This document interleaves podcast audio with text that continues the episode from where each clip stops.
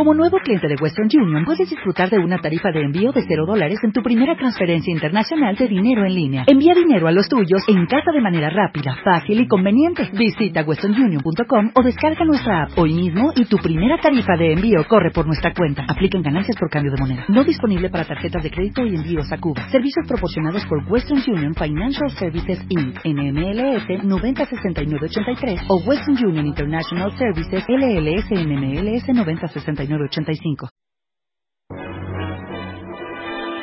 Esta noche, amigos, preparad armas, pertrechos y bagajes, porque nos vamos de viaje.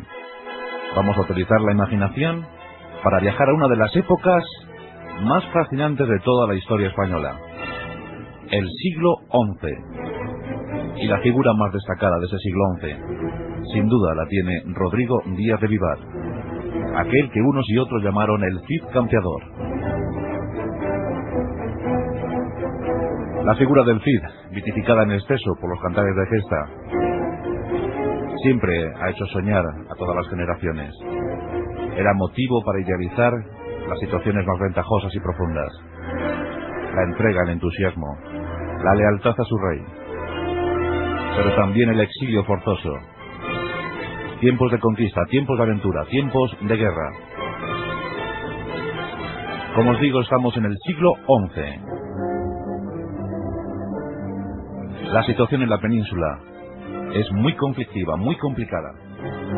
Los reinos cristianos andan enfrascados en tremendas guerras civiles. Pero los reinos árabes no iban a la zaga. Es difícil explicar cómo estaba la configuración geográfica de, de nuestro territorio. Sobre los reyes cristianos hay que destacar la figura de Fernando I llamado el Magno, rey de Castilla por derecho, y a su muerte, pues cometió, eh, dicen algunos, el pequeño error de dejar su reino, su potente reino, en herencia a sus cinco hijos. Luego entraremos en detalles. Vamos al bando árabe. Ya sabéis que la presencia musulmana en España se prolongó por más de 780 años. Aquellas tropas invasoras a cuya vanguardia iban Tarik y Muza, realmente lo hicieron muy bien. No encontraron apenas oposición y encima vieron como muchas, muchas eh, poblaciones visigodas se sumaban a su esfuerzo. En el siglo X España ha habido un momento de esplendor y ese momento es procurado por los Omeya, la dinastía Omeya, el gran califato de Córdoba. Pero aquel eh, califato se extinguió. Se extinguió dando paso a los reinos de taifas. ¿Qué significa taifa? Taifa es una palabra bereber que significa tribu, familia. Una vez quedó desgregado el califato de los Omeya, el califato de Córdoba, la península ibérica se convirtió en una suerte de reinos de taifas. Diferentes familias se agruparon en torno a ciudades y crearon sus propios reinos. Cuentan los cronistas árabes que hasta 20 se llegaron a contabilizar. Entre estos reinos de taifas, el más poderoso era el de Sevilla, seguido muy de cerca por el de Zaragoza. Por tanto, en Andalucía y en Aragón, los árabes se encontraban perfectamente asentados. Estos reinos de taifas tenían sus propios ejércitos, y en esos ejércitos muchísimos mercenarios, pero mercenarios cristianos y árabes. Había cristianos en esos ejércitos. Este dato es importante para nuestra posterior historia sobre el Cid Campeador. Los árabes combatían entre sí, pero también estaban muy presionados por los reinos cristianos. La reconquista era un hecho. Duraba ya 400 años. Y todos querían hacerse con el mayor número posible de ciudades y territorios. Aún así, el mestizaje era un hecho claro. Convivían las tres culturas, árabes, cristianos y judíos. Había una estupenda clase profesional, una notable burguesía, un buen comercio. Pero una cosa no terminaba, y esa era la guerra. La guerra, siempre la guerra.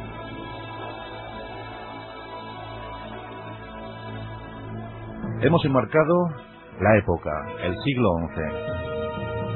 Un buen número de, reinos cristianos, multitud de reinos árabes. Vamos a Burgos. En una pequeña localidad de Burgos, o quién sabe si en la propia Burgos, nacía Rodrigo Díaz, el que se María de Vivar, hijo de Diego Laínez. Diego Laínez, a su vez, era hijo de un antiguo juez de Castilla. Por tanto, Rodrigo Díaz de Vivar nace en el seno de la nobleza menor de Castilla. Diego Laínez está al servicio de Sancho, del infante Sancho. Sancho era el hijo mayor de Fernando I el Magno. Y pronto, don Diego consigue que el joven Rodrigo entre al servicio del infante Sancho. Y este le tiene en gran estima, tanto que a los 18 años le nombra caballero. Corría el año de 1062. Como ya hemos dicho, Rodrigo Díaz de Vivar nace en el 1043, aunque otras fuentes históricas afirman que fue en el 1040. Pero utilicemos la referencia del 1043 para nuestra historia. Por tanto, en el 1062 está a punto de cumplir 19 años cuando es nombrado caballero. Y Sancho era cada vez más fuerte. Así fue llamado Sancho II el Fuerte. En 1065 muere su padre, Fernando I. Y esta es la herencia, y este es el reparto. Fernando tiene cinco hijos. Para su hijo mayor, Sancho, el reino de Castilla. Para Alfonso, otro de sus hijos, los reinos de León y Asturias. Para García, el reino de Galicia y las posesiones portuguesas. Y para sus hijas Elvira, la ciudad de Toro, y para doña Urraca, para Urraca, la ciudad de Zamora. Era el año de 1065, y pronto las disputas entre hermanos se hicieron notar. Antes, veamos otra situación.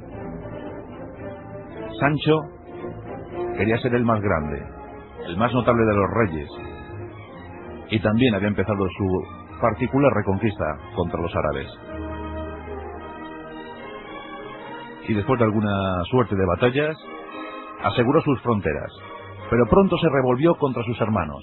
En el 1066 nombra al más esforzado de sus caballeros, Rodrigo, le nombra alférez, portaestandarte de su tropa, su gran capitán para la tropa que iba a anexionar otros territorios de la península ibérica. En el 1067, Sancho inicia una campaña contra el reino de Taifa de Zaragoza. Allí se encuentra Al-Magnin y Sancho somete a sitio la ciudad de Zaragoza. Tal es el valor del joven portaestandarte, tal es el heroísmo. Dicen que a veces llegó a lo sublime, su lucha era enconada, era un buen caballero, sabía luchar, sabía perfectamente utilizar las armas de la época. Fue el lancero mejor espadachín. Los árabes le llaman Sidi. Sidi significa señor. En el cantar de gesta vemos como el mío Cid es Sidi. Y ese nombre fue utilizado por los árabes cuando hablaban de Rodrigo Díaz de Vivar Algún cronista llegó a decir que sin duda era el milagro de su Dios. Nada más y nada menos, don Rodrigo de Vivar, el milagro de Dios. Su sola presencia en el campo de batalla daba moral y estímulo a las tropas. Era el más aguerrido, siempre a la vanguardia. No osaba que nadie le adelantara. No en vano, él era el propio adelantado. Se empieza a crear una leyenda en torno a él. Sancho somete a su hermano Alfonso y le procura destierro. Este lo localiza, esto lo encuentra en la ciudad de Toledo. León y Asturias caen, también Galicia y Portugal, la ciudad de Toro. El rey Sancho II ya desde luego es el más fuerte. En 1072 somete a sitio la ciudad de Zamora. En ella se encuentra Urraca, su hermana. Las tropas de Sancho han cercado la ciudad. Y de esta ciudad sale un caballero, sale un soldado, y tiene una misión, matar al rey Sancho. El nombre de este caballero, Bellido Dolfos, el que pasaría a la historia como el traidor Bellido Dolfos, la traición de Bellido Dolfos. Bellido cumple con su triste misión y mata al rey Sancho. ¿Qué pasará? ¿Qué ocurrirá ahora?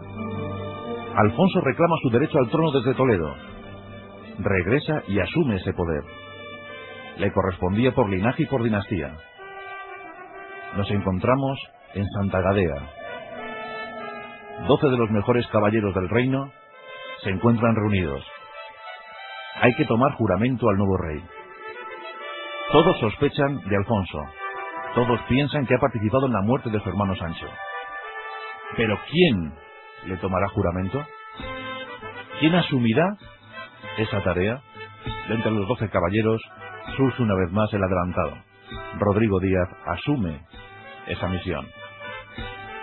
Y es tan fuerte la exigencia, y es tanto el mensaje que lanza Rodrigo Díaz, que el rey Alfonso jura sí, pero desde entonces albergará un odio exacerbado hacia don Rodrigo.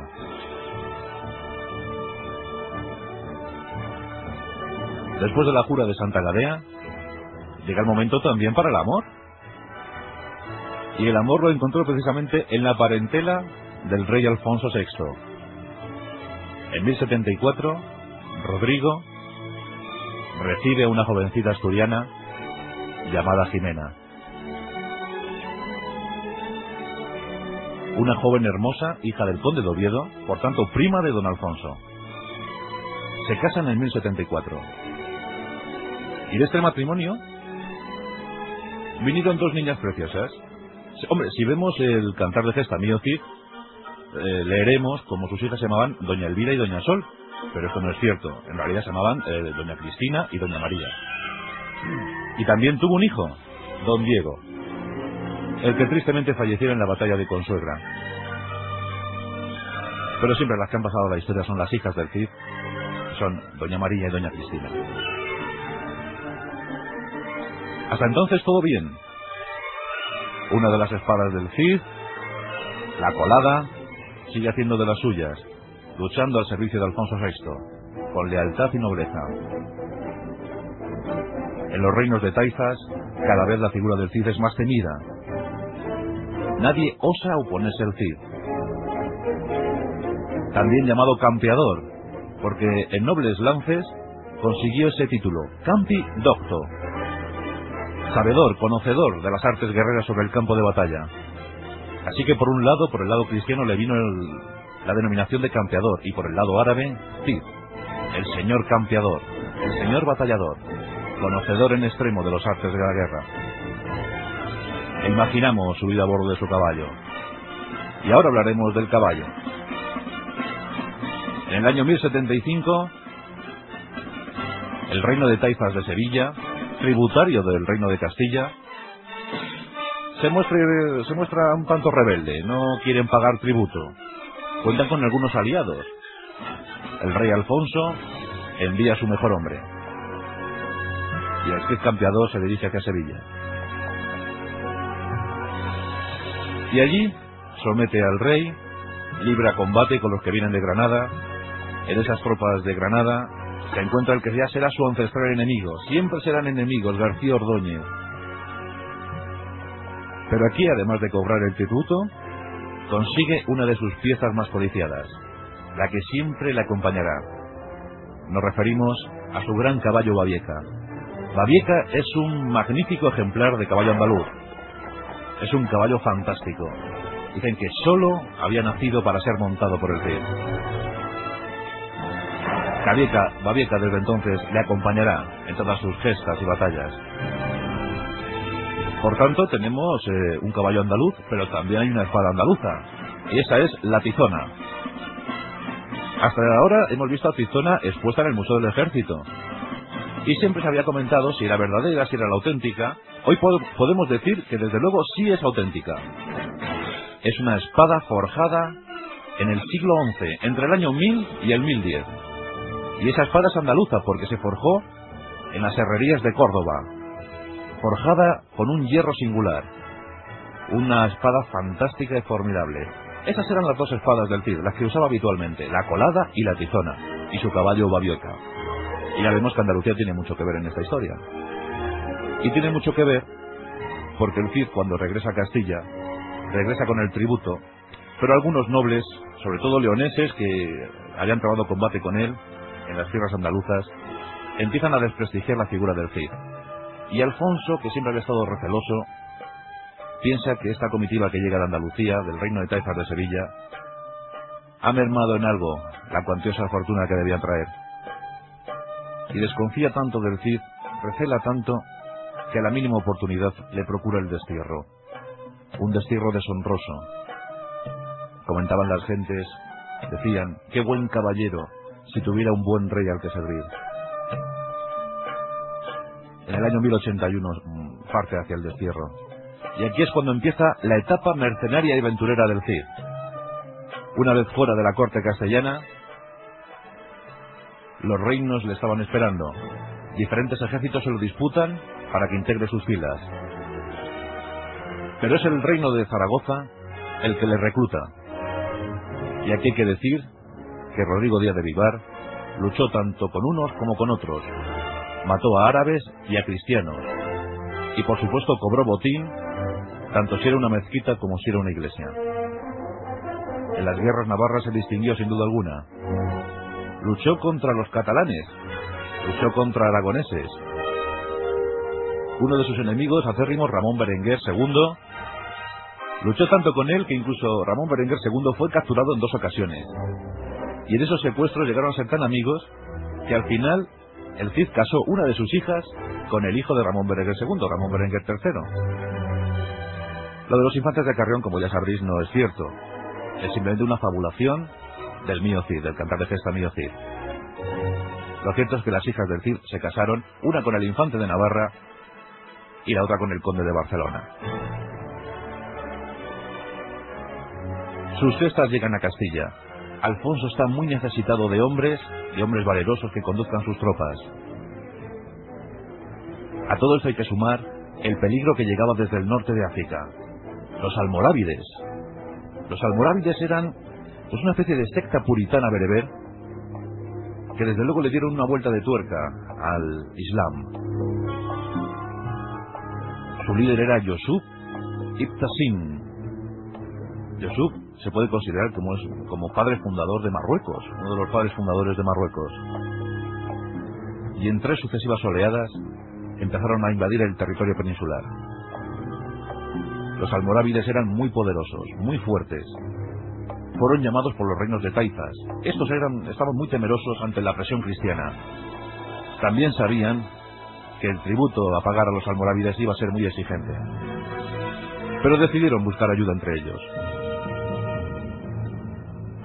Los almorávides irrumpieron en la península con una estela de fuego y sangre.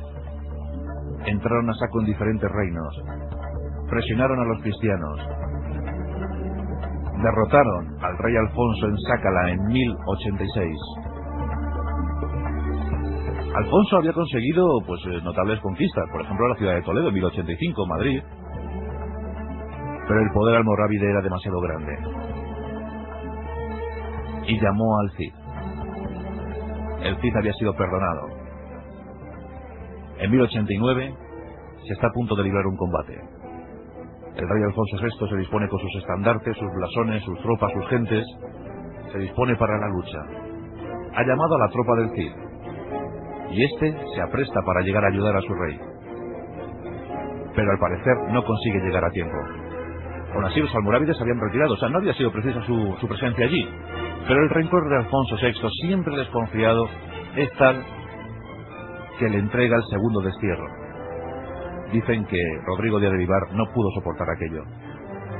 Con una tropa muy mermada, muy desmoralizada, parte de nuevo rumbo al destierro. Y aquí debemos hablar del cantar de gesta del Mío Cid. El cantar de gesta del Mío Cid, del que se conservan unas 3.700 líneas escritas, unas 3.700, debemos suponer que muchas líneas se perdieron. Se supone fue escrito en el siglo XII. Algunos mantenían que en el XIII, pero parece que los estudios más rigurosos nos hablan de que ese cantar de gesta no debió ser escrito antes de 1157. Hay una fecha que empiezan todos a barajar, la de 1140, y el creador de este cantar, ya sabéis que es anónimo, pero bien podría haber sido un juglar que se movía en torno a la ciudad de Medinaceli. En torno a Medinaceli, 1140. El cantar está conformado por tres partes.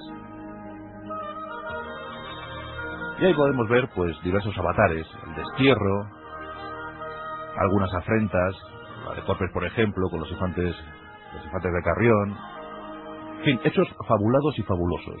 Pero sí también hay algunos datos ciertos y dignos y sobre todo vemos, nos ponemos en contacto con las costumbres de la época del siglo XI. Los cantares de gesta. Es una de las pruebas que tenemos sobre cómo era aquella vida, aquellas costumbres. Y la vida de Rodrigo Díaz de Vivar empieza a acentuarse, empieza a ser más sobresaliente a raíz de su destierro en 1089. Es cuando empezamos a recoger más datos. Es un héroe inusual, porque aquí le tenemos ya madurito, casado, con hijos, y aún así procurando gestas para su reino, y siempre lealtad y mandando tributos a su rey, a que, bueno, eh, él seguía queriendo y considerando. Vuelve a luchar al lado del rey de Zaragoza, y pronto se entera de las desventuras de una ciudad llamada Valencia. Ciudad que al morir uno de sus jefes el Cid decide poner sitio. Pone sitio a la ciudad en 1093 y se apodera de ella en 1094. Y en ella gobernó como rey, como lo que realmente merecía ser, porque algunos piensan que era mucho mejor del que se consideró emperador, porque se proclamó emperador Alfonso VI. Y desde Valencia empieza a gobernar, siendo amenazado incluso por el propio rey Alfonso, al que destartala un intento de toma de la ciudad irrumpe por las tierras de Logroño y de Navarra y asesta un buen mandoble a su enemigo atroz, García Ordóñez. La leyenda es más que famosa, la leyenda es más que popular. Recorre todos los campos de batalla, todos los reinos. Nos vamos acercando al momento final. Sus hijas logran casarse bien, como ya os he dicho, y nos encontramos en el año 1099. Y en julio de 1099, después de haber gobernado muy bien, fallece Rodrigo Díaz Vivar, posiblemente víctima de las fiebres. Aún cuenta la leyenda, y esto es leyenda, que los moros sitiaban la ciudad de Valencia y que los defensores de Valencia colocaron a Rodrigo Díaz Vivar sobre su babieta. Había muerto, pero su sola presencia en el campo de batalla hizo que sus hombres le siguieran como uno solo, provocando el pánico, el desorden, la confusión entre las filas de los árabes. Al final, estos huyeron desfavoridos ante la presencia de Rodrigo Díaz de Vivar, el mío Cid. Hemos podido leer algunas de las batallas del Cid y son impresionantes. Son tremendamente impresionantes. Imaginad la situación. Nunca manejó una tropa exagerada. Hablamos de unos 300 hombres, 300, 400 hombres le vemos saliendo de su castillo al frente de una comitiva de 300 hombres.